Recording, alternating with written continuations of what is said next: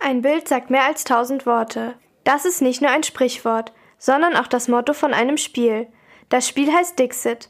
Was ein Brettspiel mit Bildern und tausend Worten zu tun hat, haben Hanna und Clara in unserem Spieletest herausgefunden. Der Spieletest auf Radio Feuerwerk.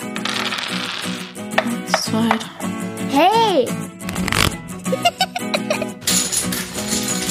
Boah. du bist. Ich bin die Hanna. Und ich bin die Clara und heute testen wir das Spiel Dixit. Oh, Ah, okay. Also als erstes ist da eine Spielanleitung. Da drin sind auch verschiedenfarbige Häschen, das sind die Spielfiguren. Jeder Spieler hat eine Farbe. Ich bin blau. Auf dem Spielfeld sind mehrere Steine mit Zahlen drauf. Und die Zahlen gehen von 0 bis 30. Die Karten mit den großen Bildern drauf, das sind die Spielkarten.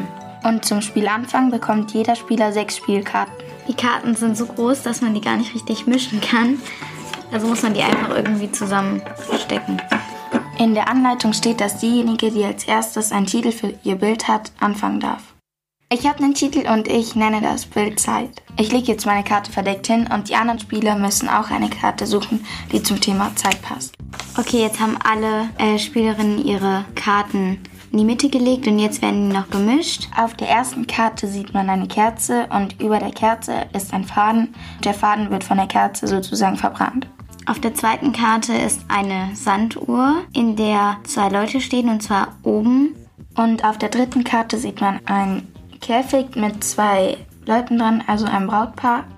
Ich glaube, ich weiß nicht. ich glaube, das ist das Bild mit der Sanduhr. Mein Bild war das mit der Sanduhr. Also wir waren beide richtig. Diesmal bekommt leider keiner einen Punkt, da das Bild von mir zu leicht beschrieben wurde. Die Karten werden aus dem Spiel genommen und jeder nimmt sich eine neue Karte. Die werden immer gruseliger. Ich habe ein Bild und ich nenne es Draußen. Langeweile macht kaputt. David gegen Goliath. La la la. Das war was anderes. Ich bekomme drei Punkte, weil ich das richtige Bild geraten habe. Und ich bekomme noch einen Punkt, weil ich Clara gut getäuscht habe mit meinem Bild.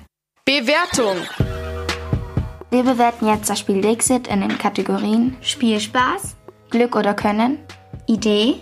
und Preis-Leistungs-Verhältnis. Spielspaß. Wir finden, das Spiel hat super viel Spaß gemacht und deswegen geben wir dem Spiel 10 von 10 Punkten. Glück oder Können. Es ist eigentlich Glück und Können. Du musst Glück haben beim Erraten, dass du auf die richtige Karte legst.